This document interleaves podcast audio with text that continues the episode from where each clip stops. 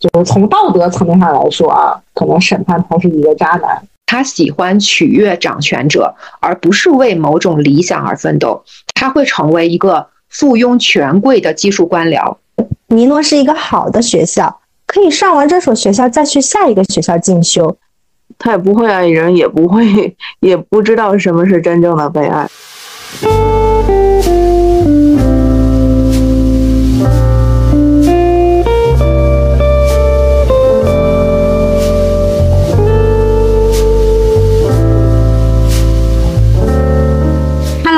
好，我是小兔。大家好，我是 KK。大家好，我是晴晴。大家好，我是小静。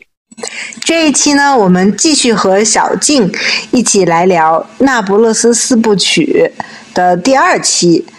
那上一期呢，我们聊了很多关于莉拉和莱农的故事，然后每每提到他们俩的时候，都绕不开一个男人，就是跟这两个大女主。有着千丝万缕不同缘分的尼诺，那尼诺可以称得上是这本书当之无愧的男主。他身上受到的争议比较的多，大部分呢都是吐槽他的。首先，我们肯定认为他是一个渣男，这件事情觉得有一点这个，就是从道德层面上来说啊，可能审判他是一个渣男。但是你们对尼诺是一种什么样的感受？就觉得他这样的一个角色，就是一个层面可能是从这个小说故事情节上来说，这样一个男人是什么样的？还有一种层面就是他这个角色的创造，就是可能从这个角度去思考一下，这个角色存在的意义是是什么？我想问一下小静，就是尼诺这个角色在电视剧里面是？是怎样的？是好看的吗？还是像可帅可帅的了？很帅，他几乎我听过一个，就是一个朋友说他去过意大利，他就说尼诺是应该是意大利那个风格里面非常好看的那种男孩。确实，在剧里是在一堆人里，你就能发现尼诺跟别人是不一样的，确实非常打眼。那你你看了那个剧以后，你会喜欢尼诺吗？如果我说会，你们会生气吗？我不会生气。我想问，就是你是看剧被这个外貌所吸引，还是说看书的时候你就觉得尼尼诺这个角色你你并不讨厌，或者说你甚至可能喜欢他之类的？实话实说，我不讨厌尼诺，我也有可能喜欢他。嗯，你展开讲讲。尼诺呀，尼诺，真的是一两句话说不清楚。我有时觉得他是不是就像一个女性的学校，就是那么多人必须要在尼诺那儿吃一次亏才能成长。你看啊，他渣的部分我们就不说了，那就很明显嘛。但是他有好的部分，我不知道大家还记不记得有一些好的部分，给大家一些时间。除了说他渣的部分，就是在女朋友这方面哈。那他在本身他自己的本质上，其实他也属于没有根基的。他其实也是成长在，起码出生在那不勒斯这个老城区。他也不算是那种非常上层家庭的孩子。他虽然和他爸关系不好，他也算脱离了家庭，但他依然没有什么根基。莉拉曾经说过，他说：“假如从尼诺的脑子里去掉他读的东西，那就什么都不剩下了。”所以他有一点和莱农很像，就是他其实自己的基础是相对薄弱的，他是一直在吸收吸收，然后把那些东西再转述出来。所以莱农的公公就是那个教授，艾罗塔教授，如果我没记错的话是这个名字。他说萨拉托雷的聪明是没有根基的。他喜欢取悦掌权者，而不是为某种理想而奋斗。他会成为一个附庸权贵的技术官僚。而莱农的婆婆也说过，她说：“尼诺他谁都不是，对一个对于一个谁也不是的人，却渴望成为一个重要人物，这对他比任何事情都重要。导致的结果是，萨拉托雷先生会是一个不可靠的人。所以在事业上。”他其实就是这样的一个发展历程，但尼诺也很用功，他一直在看书，一直在学习。他从一个讲师慢慢奋斗，包括后来他从政。但他也不是坏人，他很会谈恋爱。他在恋爱中会表达他的认可，他无论是在和利拉的交往，还是在和莱农的交往，还有我们不知道他后来的妻子和他之前的女朋友的交往中，他其实都表现出了非常就不能叫技巧哈，是对女性的一种尊重，他认可女性价值，而且他很会说话。他和莱农在出去旅行、在出去出差的时候，遇到了很多不愉快的事情，莱农就非常暴躁。然后尼诺怎么说？他说：“你要记住，现在我们在一起，其他一切都只是背景。”他安抚了莱农的情绪，同时处理好了很多鸡毛蒜皮的小事。就尼诺，他不是一无是处，他除了帅以外，他是有一些真东西的。他在很多事情的处理上，他不是看上去那么渣。他在和莉拉交往的时候，他虽然说：“我觉得和你在一起耽误了我自己。”他离开他们租的那个很破的房子，在大雨中，但他后来他回来了，是因为安东尼奥把他又给打了，威胁他说：“你永远不要再回来，你永远不要再缠着莉拉，你不许再见他。”他是被安东尼奥给打了，打跑了。其实他回来了，但这件事安东尼奥没有告诉莉拉。就是尼诺他走了，但他又回来，他还是心里有莉拉，他放不下的。包括他跟莱农在一起之后，他后来莱农知道了，说他没有跟他妻子离婚，怎么怎么样。但是尼诺也开了一夜的车跑来跟莱农来解释。当时弗朗科就是莱农的前男友，弗朗科在他们家里就跟莱农说，说他如果真的有心骗你的话，既然你知道了。他这么卑鄙的人，他没有必要开一夜车过来跟你解释，让你骂他一一顿，没有必要啊。所以，尼诺不是一个完全没有心的人，他投入每一段恋情都用他的心，他可能只是这样一个，就不停的喜欢别人，用不停的他的欲望也好，他的感情也好，来去，就是必须用这个东西，用这个感情，用爱情来滋养他自己，是一个这样的人。我就看完了尼诺和莉拉也好，和莱农也好，他的感情，包括他们经过这些所有，再往回望的时候，我就想起了《百年孤独》里面说的一一句话，印象非常深刻。那个书里讲说，过去都是假的，回忆没有归路，春天总是一去不返，最疯狂执着的爱情也终将是过眼云烟。尼诺和莉拉当初多么疯狂，尼诺和莱农当初也非常疯狂，但一切都过去之后，终究是过眼云烟。所以尼诺就是一个学校。另外，莱农他其实跟尼诺在一起，他并不是为了学，并不是为了模仿莉拉，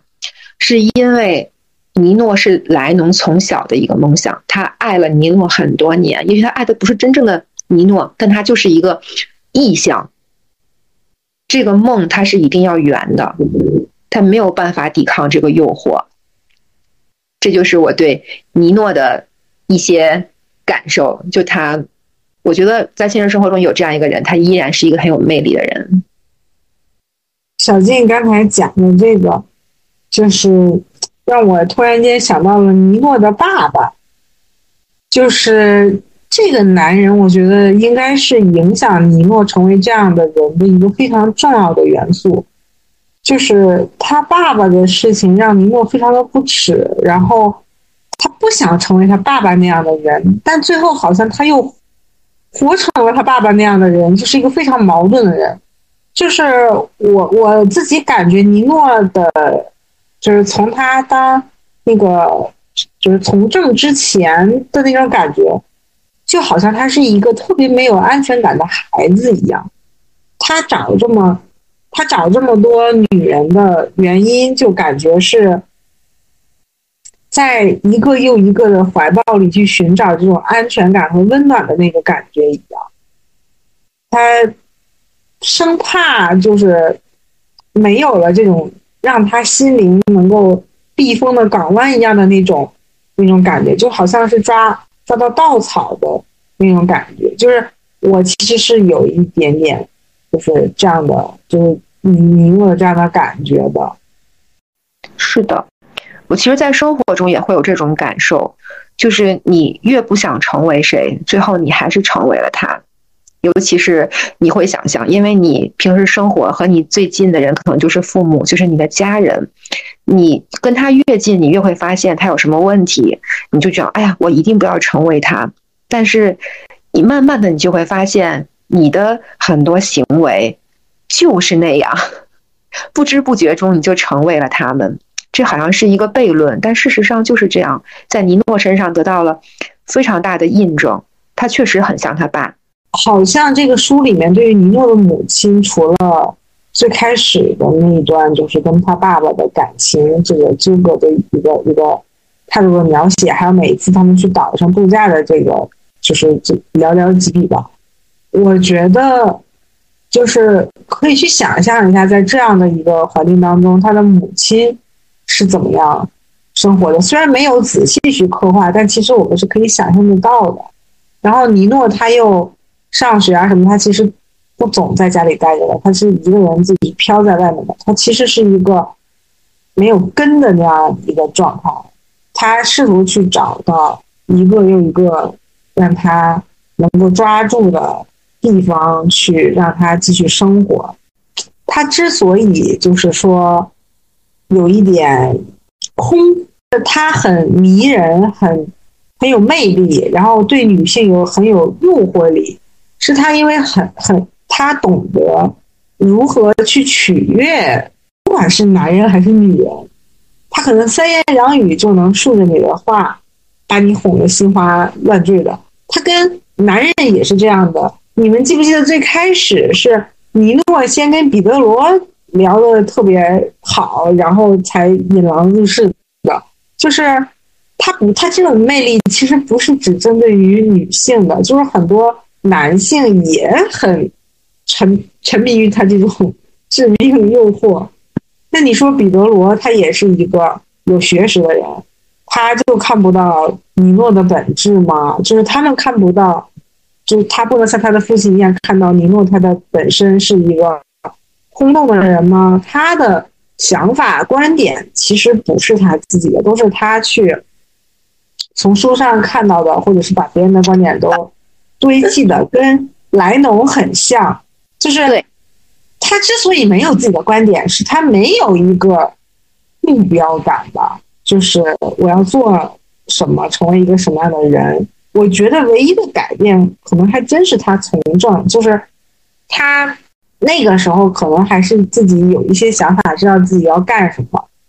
嗯，包括他当时从政的时候，去帮莱农，莱农去求他，他去帮了莱农的事情上，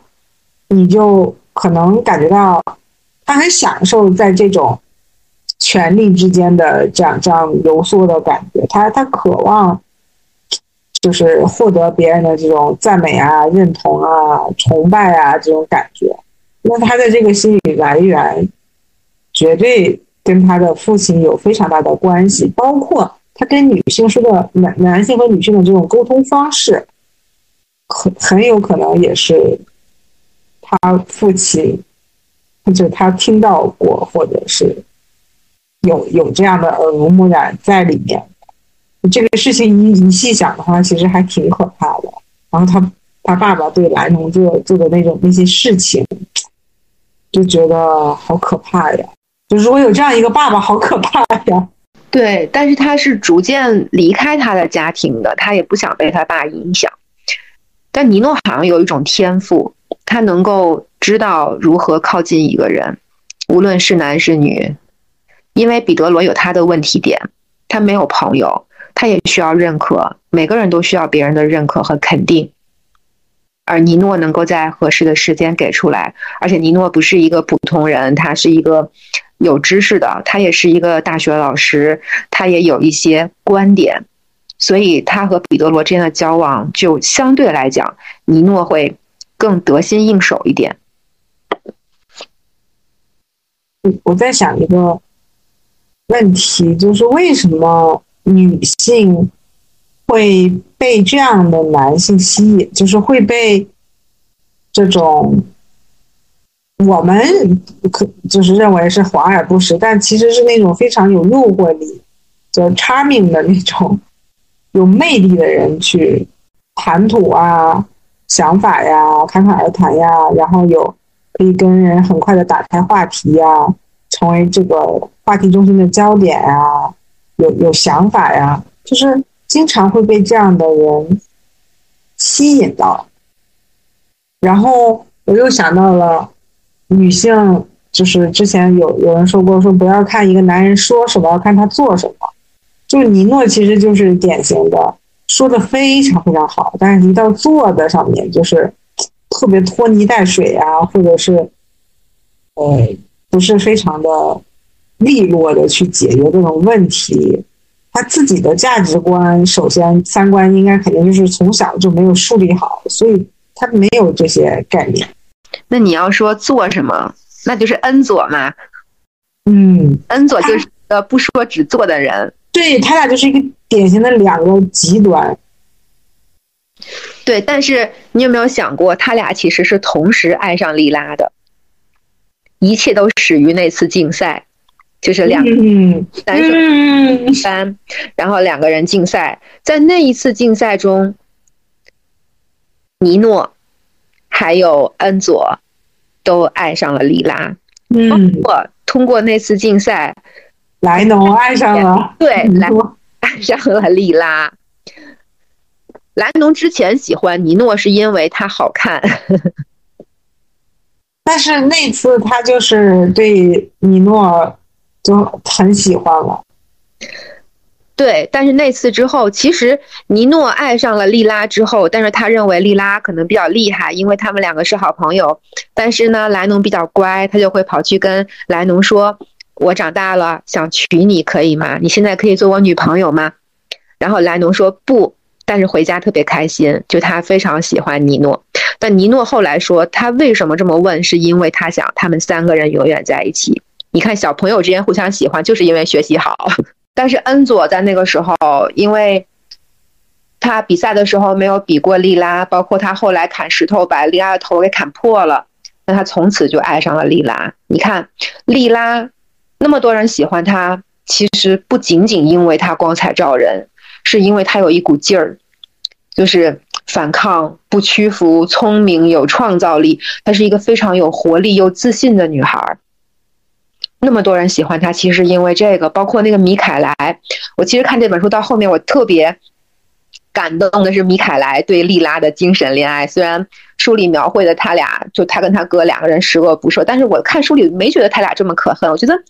这个这个呃叫什么我也没有觉得他们俩就是马马马马尔什么，阿尔切洛，对我也没觉得他们俩那么可恨。对索拉拉兄弟其实很可爱。当然，他可能所以有商业头脑。对，但他们可能干了很多坏事儿，我们没有特别的去关。但你想放烟花的那个，他们后来拿枪，对对，包括他们后来也坑了很多人。但无论如何，马尔切洛跟米凯莱在利拉这个问题上，他们确实是，呃，我我我感觉他们这个感情是很真挚的。包括后来他们都分别结婚，有了孩子，然后他们在那个要求每周孩子都必须去图书馆看书，然后还问莱农说：“你看我这样做对吧？”就他其实挺可爱的。米凯莱对莉拉的爱真的是贯穿了他的一生。他爱莉拉什么？爱她美貌吗？他们俩这么有钱，美女有的是。他爱莉拉的创造力，他爱莉拉随便弄一个照片，然后扯几张破报纸、破杂志，随便一拼就能出一个艺术品。爱他随便画几幅画，就是非常好的鞋子的设计图。他说：“莉拉，我给你租一个房子。”你你你不用做任何的事情，我只要能看到你、听到你说话就够了。我觉得米凯拉真的是爱莉拉，爱她的实质，我当时很感动。但这个话是后来那个他的妻子就是吉奥拉说的嘛，但我依然觉得很感动。就那么多人爱莉拉，我就一直想想知道大家为什么爱莉拉。其实爱她的什么，就不是她好看，当然她也很好看，她光彩照人，但大多数人，几乎所有人。都不只爱她好看，我觉得莉拉身上有这些身上没有的那个东西，就是你不管是说她的创造力还是什么东西，身上其实是有一种内核在里面。就是我不知道这个东西叫原则还是叫，就是它有一种力量，是让别人知道你就是我，我是不不不会不能轻易的去撼动你的某一些呃决定呀、或者是想法的，就是就是他本身就是一个很坚定的人。对，而且他非常的聪明勇敢。你看马尔切洛还有米凯莱第一次那么喜欢莉拉是什么时候？就是他们想拉莱农上车，想欺负他的时候，然后莉拉从身上摸出了那把拉皮子的刀，抵在了马尔切洛的脖子上。你敢动他，我的刀就切下去。不信你就试试。就从那以后，马尔切洛就爱上了莉拉。所以你嗯他喜欢他聪明勇敢，喜欢他的头脑，他的坚毅，他的顽强，他的不屈服。这样的女孩子谁不爱呀？对，而莱农可能在这点上就没有莉拉的那个，就他这个内核就非常猛的内核，这个东西既能成就莉拉，也能害了他。他的很多做法都非常的冲动，不顾一切，就包括跟尼诺在一起，就他们在海滩等等。其实有些他的这些实质可能也坑，但无论如何，这就是莉拉独一无二，没有人和他一样。这个就是我们最开始说的那个安全，就是莱农是安全安稳的，然后莉拉是无畏的，那个点是一样的。对对，但是这个地方的人大多数都是更像莱农，或者说现实生活中我们每一个人都更像莱农，没有几个是莉拉，所以才显得特别的光彩照人，特别的可贵，因为没有人和他一样。对，就是现实生活中，我们总是会想要去找一个安全岛嘛，或者是想给留自己留一条后路。没有人能做到像丽拉那样子，就是无所畏惧，就是被不管在被打倒多少次，他都可以站起来。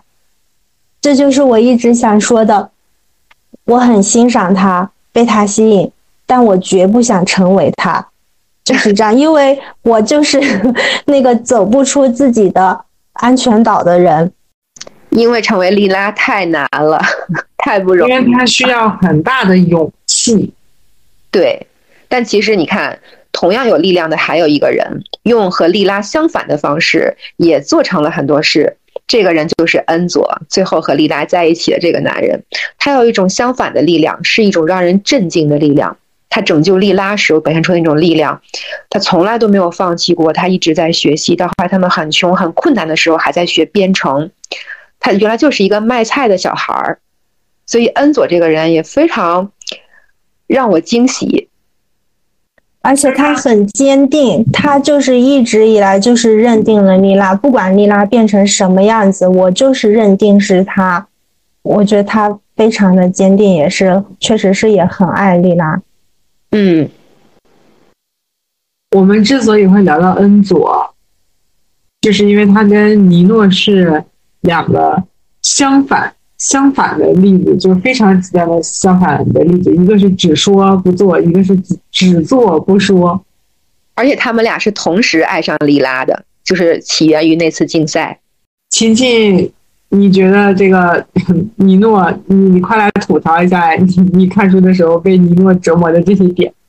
我没有被尼诺折磨，我被两个女主对他的感情，我觉得，嗯，无法理解吧，谈不上折磨，就无法理解吧。在现实的生活中，就是你觉得尼诺这样的男人会吸引到你吗？可能会，但是我我可能随着接触之后，我不会，嗯，有更进一步的那像他们那种，哦，舍弃自己原本的家庭啊，或者什么的那种，我不会，因为我觉得在他们里边有很多篇幅在描述他们之间那个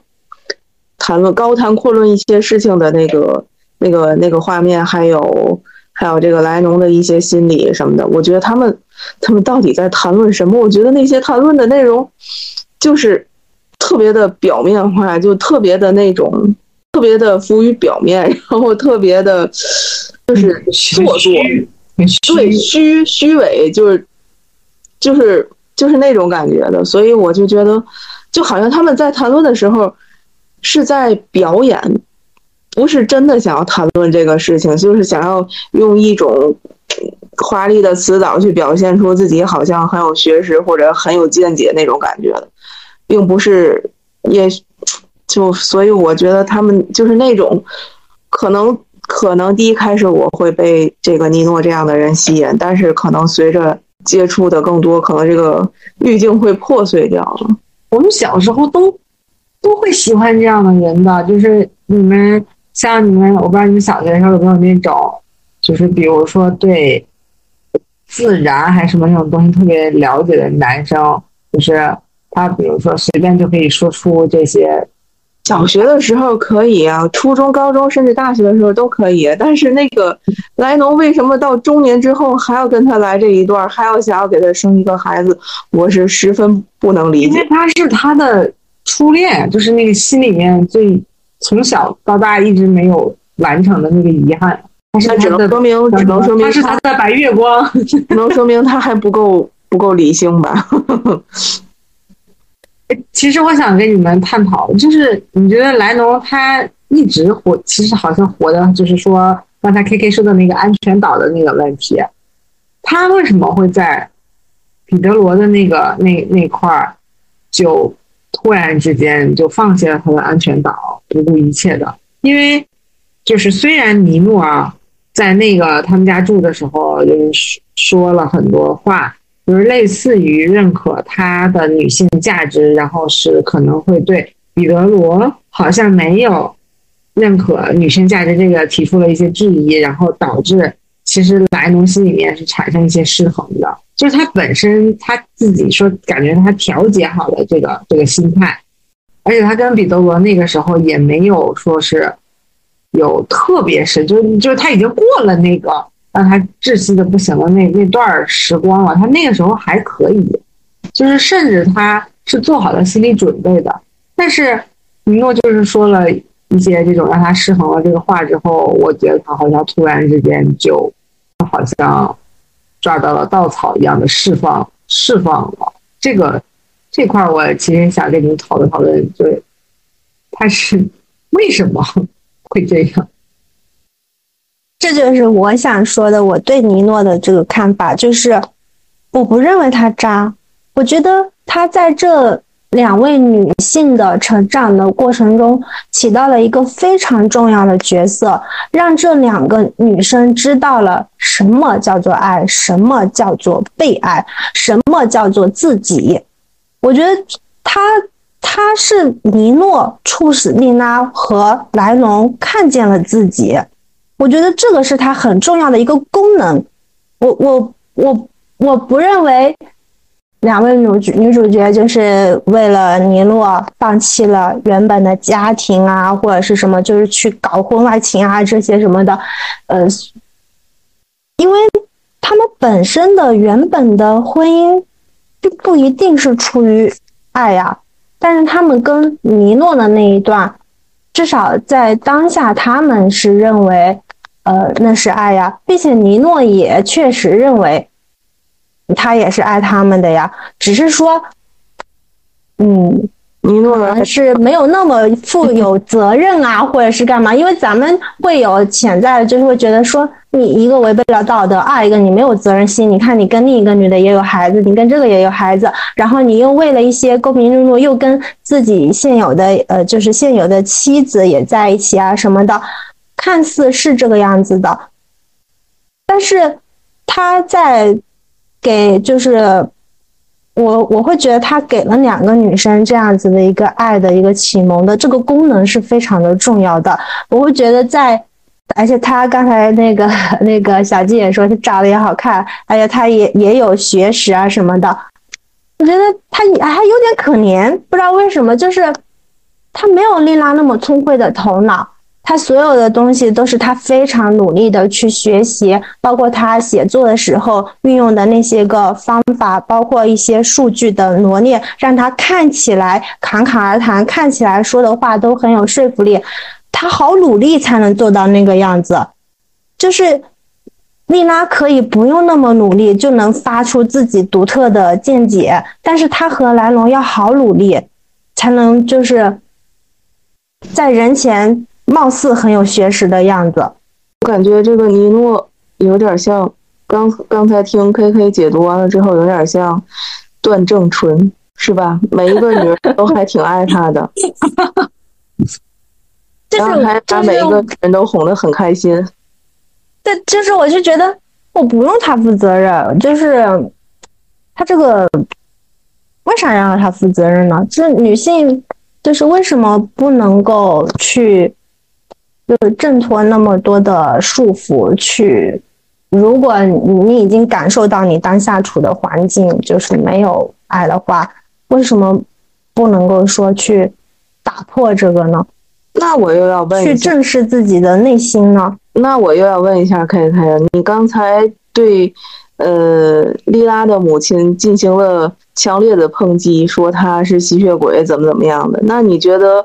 莱农对他，就因为他跟尼诺这一段对他两个女儿很公平吗？他们中间有一段时间其实是关系是非常不太好的，对呀、他跟他的所以在你他追求自己的爱情和责任之间，你作为一个母亲，你觉得你会这样做吗？不，我会这样做，是因为她跟她的丈夫发生了非常多的争吵，是你会觉得这个当下这个环境对孩子来说是不好的。但是我觉得，一个母亲更重要的一个责任，除此之外还是教会孩子什么是爱，或者你可以有去追求这个爱与被爱的这样子的一个能力跟权利。我会觉得这个也很重要。可是他并没有教会啊，最后那两个孩子的情绪恢复正常，还是在 利拉的帮助下，以那以及最后那那你觉他们回到了父亲的身边，才是才那个什么的。他们在莱农的跟前儿，其实只是表面上和谐，也并啊，你还没看第四本是吧？我没有看到第四本，但是我即使我看到第四本，我也不会觉得说，嗯，本身就是父母之间没有爱的话，为了孩子去佯装，就是怎么样，就是会说是给孩子一个什么样什么样的环境，我我本身是不赞成这样子的，我也不认为佯装的那个环境会一定就会给孩子带来，呃。以后会情绪稳定吗？或者是什么样的看法？那好多人到中年的时候会崩溃呢。会发现真相原来是这样。父母之间没有爱，嗯，也不完全是。嗯，你看完第四本吧，第四本对我有可能没有看完第四本，但是我觉得，我觉得尼诺这个工具人很不错。挺有问题的。我觉得觉得尼诺这个工具人是不错，甚至我还是有点同情他。既然聊到了这个话题，就是其实 K K 讲的这个，就像刚才小金提到的是，尼诺是每个就是女人就是成长路上必经的一个学校一样，她在这儿上一堂课，才能认识到自己，或者是有了一个爱与被爱的这样一种认知。其实我觉得他们俩最后都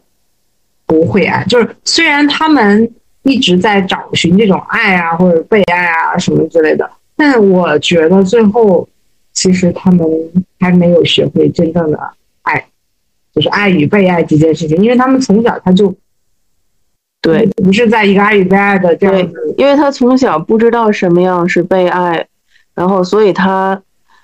他也不会爱人，也不会也不知道什么是真正的被爱。为什么？凭什么这么认定呢？我不这样认为啊，他一定要在一个呃爱的环境里面才能学会吗？不是啊，我觉得不是这个样子的。我总之就是，尼诺是一个好的学校，可以上完这所学校再去下一个学校进修。我觉得这个东西是可以的。其实他们在第四部里面其实是做到，就是说把尼诺当成一个学校。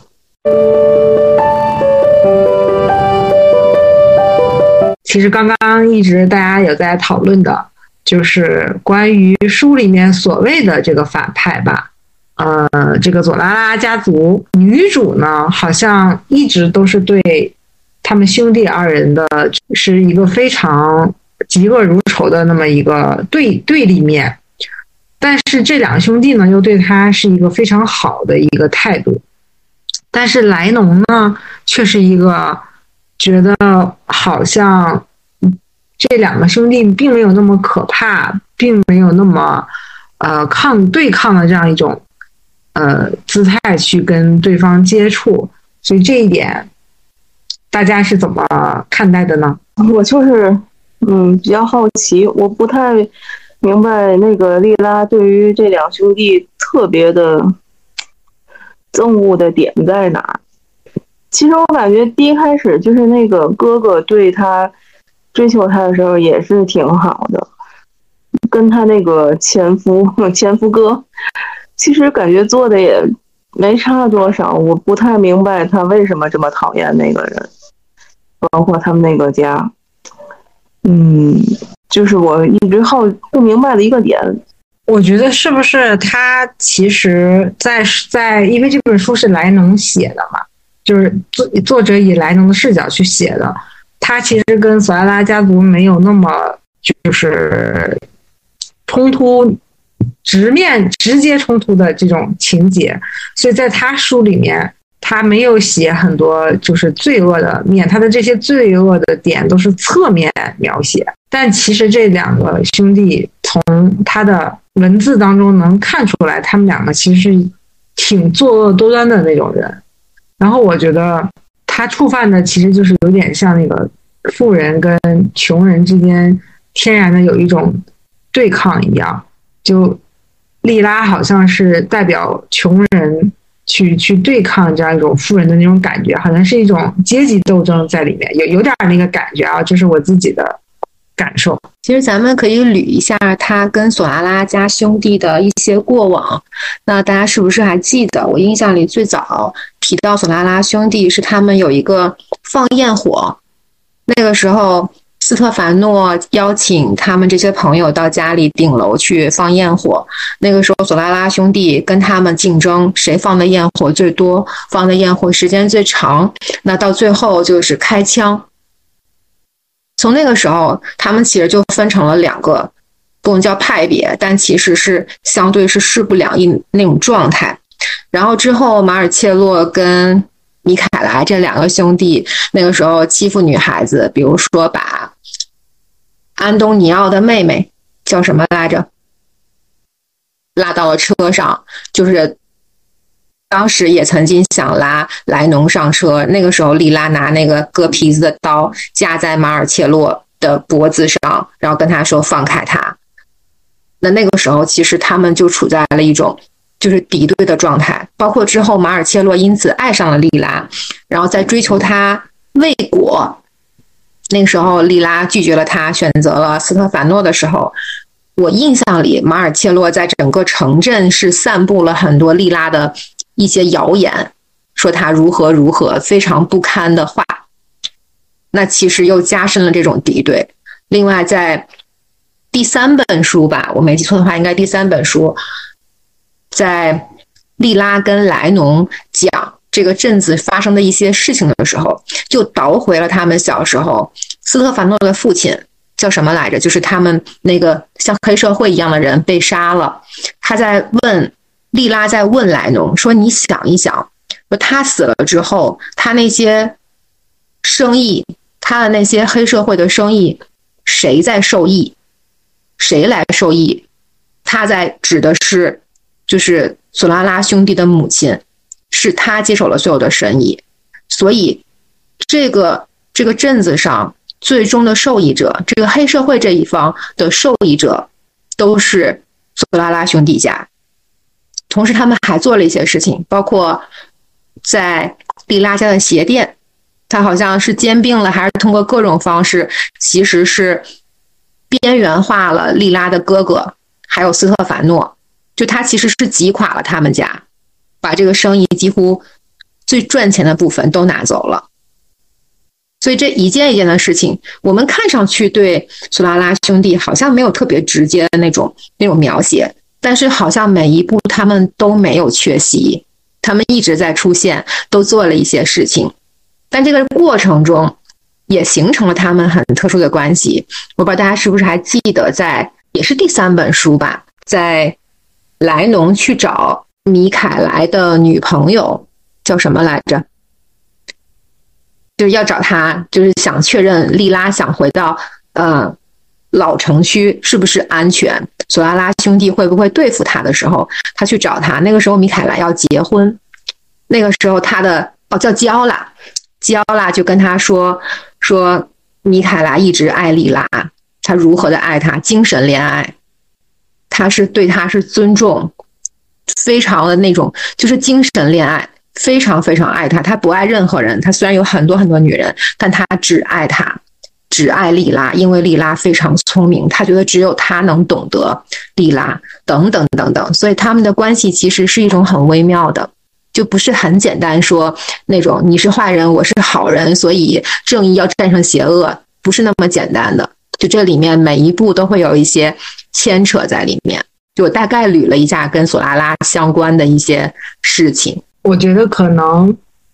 就是从某一个角度来说，莉拉是比较聪明的，她能看到一个事物的本质。就像你刚才说的那，比如说阿奇勒他的那个家族，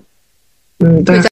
阿奇勒，对他们那个黑势力被被谁接管了这些事情，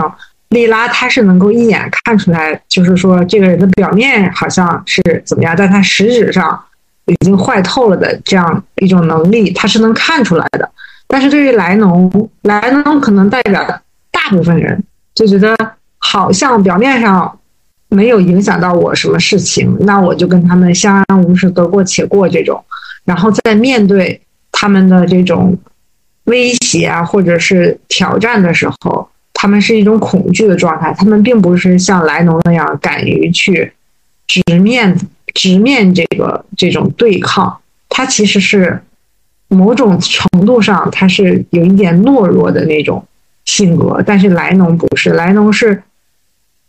我看到了这种不平，我就要我就要说出来，我就要反抗。而且我不是没有了，是利拉，利拉啊，利 利拉，对 利拉。而且我不是没脑子的那种反抗，他是他是要用他的头脑去想办法怎么。打垮对方的，所以这个这个，我觉得才是索阿拉兄弟之所以欣赏他的原因，就是一个能用脑子跟他们对抗的一个一个可敬的对手的那种感觉，有点惺惺相惜的感觉。对，没错，尤其是索阿拉兄弟里那个弟弟米凯莱，他真的是跟莉拉这种这种撕扯。他后来利拉到了那个香肠厂的时候，其实他的触角，他的手已经伸到了那个香肠厂。他已经到了那个香肠厂，掌控了那个厂长，就是跟他们一块儿在海滩的那个那个人叫。总之，就是他们其实是有点棋逢对手的意思。而莱农他其实是抽离的，他其实是把自己已经离开了那不勒斯，他始终的视角其实是相对比较。呃，从从一个外人的角度往回看，而莉拉不一样，她从来都没有离开过那不勒斯，她哪怕不住在那个老城区，她从来都没有离开过那里，她身边的人都是来自于那里，她的心就在那里，所以他们的感受是不一样的。莱农也知道什么人我应该远离，什么样的人我应该靠近，什么样的人是我的朋友，什么样的人他就是我的敌人，但是他不会那么直接的。那样去冲突，因为他把自己设置在我已经离开这个地方。嗯嗯，这个可能也是这两个女主最大的一个区别，就是因为莉拉她其实没有选择，她只能在这个地方生活，因为从一开始从教育这一步来说，她就没有机会走出去了，所以这个地方就是她的全部了。他这个地方发生的任何事情都会影响到他，所以他的反抗是最直接，也最关系最密切的吧。莱农他是一开始他就抱着要走的心，他就一他就嗯，就是甚至他其实最开始都没有打算回来，他是好不容易出去了，所以他是想摆脱。最开始他是想摆脱这个地方的，那他既然摆脱了，他就不想再关心这个地方的什么。有没有坏事啊，没有坏人啊，这些罪恶啊，可能他以为物理上的逃脱就是真正的远离了，但他不知道，就是有一些东西是没有办法通过距离改变的，有的时候。对，因为莉拉她是置身事内的，所以她只能选择原地搏击。另一层次的理解就是，她不是一个仅仅是为了自己去崛起、去触底反弹呀，或者是怎样去反抗的一个人。我觉得他是有一个大义在心里的，就是他是想带领着他的，其实他的朋友们都是来自于底层嘛，然后想去抗衡那不勒斯这个地区的一些恶的势力。就其实索纳拉家族总的来说，它确实是就是恶的势力在这里，而且他们很庞大，就是一直就是像乌云一样笼罩着这个城市，整个城市嘛。只是说，丽娜她想的不仅仅是自己，而是包括她后面建立的那个呃电脑公司也是怎样的，她就是在布局，把所有他们身边的人。就是他能够，嗯，去，相当于是另一种方式在保护他们一样的，就好像，嗯，莱农的母亲到最后就是他的，嗯，是一个哥哥还是一个弟弟还是怎样的，最后是到了那个索拉拉家的那个哥哥手下去做那个贩毒的生意嘛，他也是跟莱农讲说，你得去找丽娜，让丽娜去把他。的就是两个兄弟要解脱出来，只有丽娜才能够去拯救他们。所以丽娜的，就是他有可能他不是说他不能离开那不勒斯，因为他后面也有很好的就是说电脑方面的这样子的一个知识嘛，包括才能嘛。但是他选择的就是我想在这里，然后一起去跟我的朋友们一起去抗衡那些。黑暗的势力，我想去保护他们。我觉得他最后给我的感受是这样的。嗯，你有没有记得他之前说过，他其实对这个什么电脑啊这些东西，他都不是很喜欢，就他只是为了恩佐才去学这个东西，就是好像他一直在为别人而活。就是他最开始嫁给斯特凡诺的时候。也是为了他的家人，就是感觉他好像每做一个决定，他都不是那种只是为我自己做的，像莱农那样，就是我要远离这个地方，我要寻找我的爱情，我要怎么怎么，我要成为一个什么样的作家，就是感觉莉拉好像没有为自己做做过什么特别大的决定，好像是这个样子。我提两个新的点吧，就是，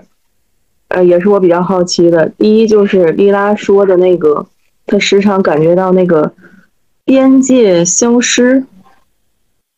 我不明白这是一种什么样的感受。还有第二一个点就是，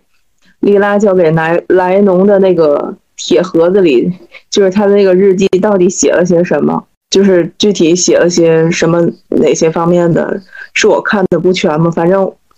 我这两点是我一直比较好奇的。铁盒子，我记得好像莱农看了，他看了，但是他最后他把那个扔了，扔到海里了，好像。嗯，对，但是后边也没有再交代，就是具体的交代一下他那个里边到底写了些什么，我还挺好奇的，就感觉。我记得好像他写了一点点，对他写的不多。对，然后但是后面就没有再提。对对对，提到了一点儿，但是提的不多，所以我感觉这个，尤其那个铁盒子，在我这儿就跟一个未解之谜似的，我简直太好奇了。小静，小静还记得那个铁盒子里边最开始前面的部分？如果我没记错的话，这本书的相当一部分都是铁盒子里的内容。它其实写的是，他讲莉拉的故事，就是他铁盒子里写的东西。他根据铁盒子里的那些内容还原出来莉拉的经历，否则他在巴黎上还不是巴黎，他在比萨上学，他没有办法知道莉拉经历了什么。他描写的那些故事，如果我没记错的话，都是根据他写的日记而那个铁盒子里是他的日记，他根据那个日记还原出来的那些故事，所以我们看到的那些所有莱农在求学期间，在在他上学的那个什么比萨师范学院上学的那个过程中，莉拉的所有经历，包括他结婚、蜜月，然后后面经历那些事情，都是他在日记里写的，而莱农在。他老了之后，在莉拉出走之后，把这些故事还原了出来。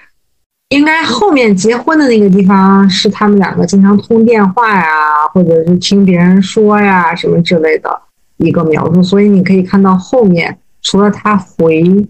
回到呃那不勒斯的时候，他跟莉拉又开始重新接触呃的时候，那些东西是他自己的感受以外，其他的都是。比如说打电话呀什么这种，就是描写莉拉的点其实蛮少，就那段主要是讲她的家庭、她的事业啊、她的什么爱情、遇见尼诺啊什么的那些东西。然后小丁刚才提的那个，我想起来了，确实就是他上学那段是是就是平行世界当中，莉拉在发生了一些什么，怎么怎么对抗啊什么之类的。但其实我觉得他应该在那个日记里应该还写到他对莱农的一个感受，因为但是我好像没有看到太多就是这方面的描写，不知道是不是莱农意识到其实莉拉是依赖他的，但是他又不太确信这 这一点，因为他一直以来他在他的认知里，他认为他是追随着莉拉的。所以他是不是没有对这些有过多的描述？因为我一直看到那个铁盒子，就是的时候，就是第一遍看的时候，我还期待一个反转，结果最后也没有任何反转，就这么结束。他可能是看到了，但是他没有说。我记得他有一段写过，他觉得莉拉是依赖他的。但是我已经想不起来他是从哪个一哪个地方想到的了。他就有的时候会时不时闪出这种念头。莉拉应该最依赖莱农的时候，我印象里是莉拉有一次在那个香肠厂，然后他说要辞职，回家以后他病了，然后跟恩佐和帕斯卡莱说说你们把莱农叫来，说我要他在我身边。那个时候，莱农是回家，好像是准备结婚，跟他父母讲讲讲这个事情嘛，在在家里，然后恩佐和帕斯卡莱把他叫到了恩佐和莉拉的家里。那时候是莉拉最虚弱的时候，他好像发着烧，然后跟他讲他都经历了什么。在讲这个故事之前，莉拉让莱农答应我，你发誓，如果发生什么事，你要照顾，就他的儿子叫詹纳罗，是吧？詹娜詹娜罗什么？就说你要你要照顾好，你要照顾帮我照顾我的孩子。说你先答应我，然后他来讲他都经历了什么。然后他说他辞职了，然后莱农通过他的关系把他的那个钱要回来了，同时帮他找医生看病，看他心脏是不是有问题呀，看他的肺是不是有问题呀等等。就那个时候是莉拉最需要莱农的时候，也是莱农特别有成就感。他觉得我自己终于可以帮到莉拉，我自己终于可以感受到那种被被依靠，我终于可以靠我的力量来帮助他很多。他在报报上发表了一篇文章，讲莉拉那个工厂的事情，所以他们就把他应得那部分工资还还给了他，就等于是帮他要来了钱，同时还解决了很多问题。那个时候应该是他和莉拉的关系有一个不一样的反转，在莱农看来，但之后但之后很快就又变了。你们在成长过程当中有遇到过这种类似的依赖依赖某一个女性朋友，或者或者在困难的时候有有女性朋友？给你伸出援手，让你可以完全信赖他的这种时候吗？嗯，讲到这个，我就刚刚回想到晴晴刚才讲的那个书里面提到的那个界限消失嘛。其实书里面不止一次提到过这个界限消失，而且莉拉也不止一次跟莱龙讲过这个。再结合刚才小兔说的，为什么莉拉其实她是很就是依赖莱农的，而是因为。很多时候，他们面对的是同样的一个场景，但是在那一刻，丽娜感受到了界限消失，可是莱龙却没有。这个就是他们的不同。这个也是为什么，像小图刚才你提到的，就是丽娜其实在某些方面非常的依赖莱龙。就是刚才就是书里面对那个界限消失的描写，就是我有几部是。比较有印象的，就是描写的非常的就是感觉就是有一些魔幻，就是嗯，第第一次的话是在那个天台上，好像是放烟花庆祝的时候，对，放烟花庆祝新年的时候，他那个写到就是嗯呃烟花是呃。室友，呃，对，室友说，就是那个夜晚给丽拉带来最大冲击的是李诺。在丽拉心里，他是会为妹妹争夺上学机会而反抗父权的正直善良、老实憨厚的兄长。但在李诺破口大骂、大放厥词的那一刻，丽拉觉得他变成了一只虚荣、野蛮、暴力、贪婪的野兽、怪兽一样的，嗯。就是呃，很多时候在莉拉看来，就是他所描绘的界限的消失，是不是就是意味着很多他觉得既定的不会变的事情，可能在那一刻就是会发生一些改变？就是这个也是咱们之前提到的，好像莉拉她就是有那种本领，她会更早一步就是洞悉到一些改变。然后洞悉到这些改变的背后的原因，以及这些表露出来的现象，有可能会去往就是一个不可控的，但是可能是嗯更不好的一个一个将来会发生的一个事情上。但是莱龙他在某些时候他确实不是这样的，就感觉他是有一个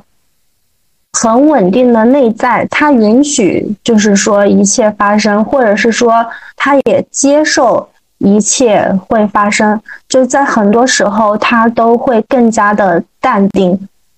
也有可能，他这个淡定是来自于他一直把自己可能是放在一个旁观者的一个角色哈，也也有可能是这样的。因为我我记得还有一幕就是在地震的时候，就是丽拉当时也是很慌张，那一刻她也是会觉得对界限消失了，但是是莱龙是作为了支撑，莱龙当时是非常的淡定的。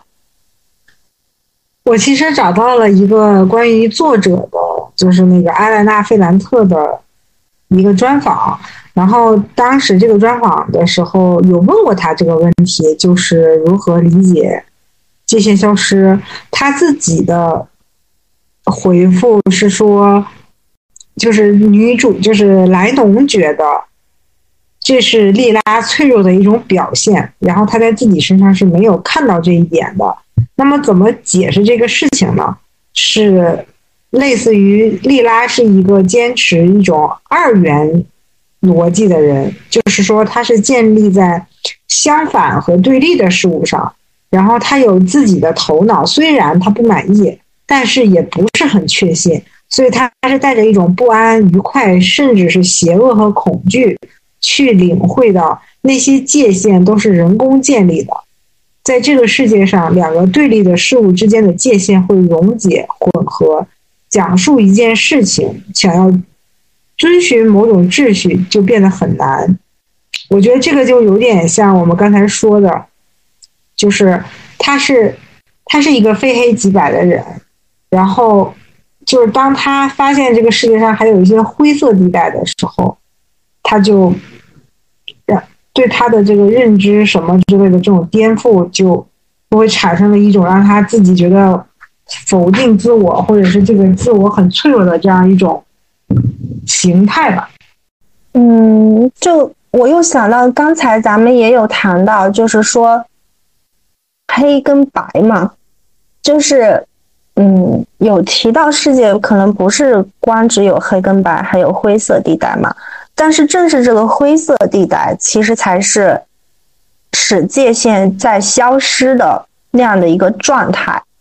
在丽拉的心里，她就是就是黑跟白，像你刚才说的二次元的世界啊什么的，她就是知道什么是正确的，什么是邪恶的，并且她知道，嗯，就好比在丽拉的心里，索拉拉家族一直就是都是很邪恶的，不管他后来的那个。马尔切马尔洛夫还是怎样的，就是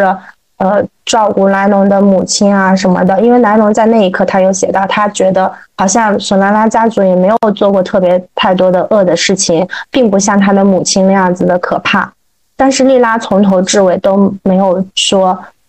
呃，就是因为索拉拉家族做的可能一些好的事情，然后就去。嗯，就是去改变了他的一些个看法，还是怎样的？所以，我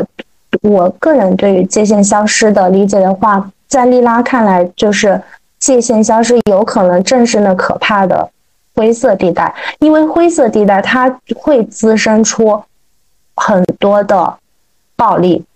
以及就是黑暗的一些事情。我感觉这个有点像那种自己的世界，不能叫世界观，还是价值观的某种东西，就是可能或者是自己的信仰啊，还是说他需要一个独立的空间，或者是什么之类的东西，反正是自己的一个可以稍微自在一点的一个一个东西。然后这个东西在他有见识到了某一些事情之后，发现这个东西崩塌了，或者是。没有了，他就突然之间感到恐惧，就好像我觉得烟花的那个特别像他，他看到他哥哥变成了那个样子，就是跟他小时候的那种完全不一样，他就突然之间觉得好像接受不了的那种感觉。我最开始以为这个东西是一种类似于灵魂抽离在外面，然后去看这个世界上发生的那种事情的那种感觉。我我我之我刚开始读的时候，一直以为是这样一种感觉，但是后来，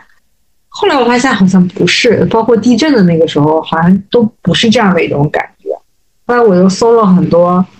呃，网上关于这个东西的一个解释，大概